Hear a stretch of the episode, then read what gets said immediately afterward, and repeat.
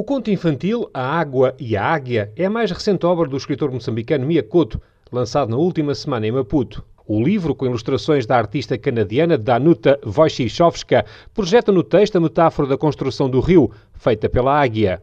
O que faz esta obra um espaço singular para refletir poeticamente sobre a água, temática que tem sido recorrente no trabalho do escritor, enquanto biólogo de profissão. Uma parte de nós que, que, que vive lá na infância, e nós eh, perdemos essa parte, não sabemos falar com ela, não sabemos falar com crianças, pensamos que a criança só entende uma coisa muito simples, que foi muito ajustada para ela, mas às vezes a criança tem, tem entendimentos que nos surpreendem.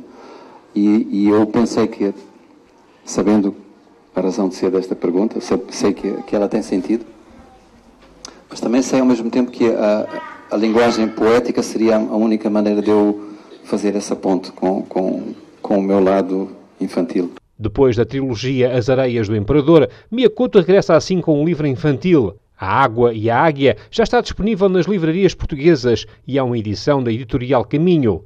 Um conto que fala das grandes águias que sobrevoam a Terra e que foi apresentado no Espaço Cultural da Fundação Leite Couto, criada em memória do pai de Miyakoto. E foi aí que o autor foi surpreendido pela observação de um jovem leitor. É isso que tu querias? Então, tu, ah, se, se, as águias seriam os humanos nesta história uhum. e a mais velha seria o cientista que sabia o que, é que, o que, é acontecer. que era, na verdade, o que era a necessidade de, de, respeitar a água. Não pensei, mas agora ficaria bem dizer que eu pensei, sim, sim.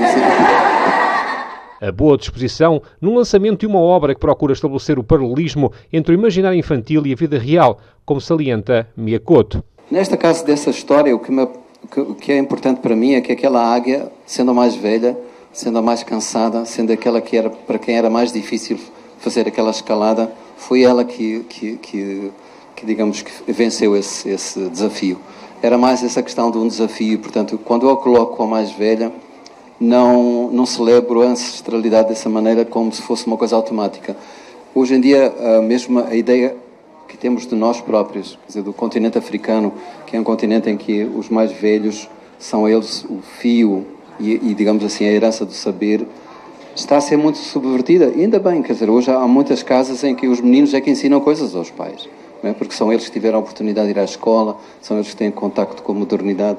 A Água e a Águia é o quarto livro infantil do vencedor do Prémio Camões 2013. Com votos de uma boa semana, recebam um forte abraço de Pedro Martins a partir de Maputo, a Perla do Índico.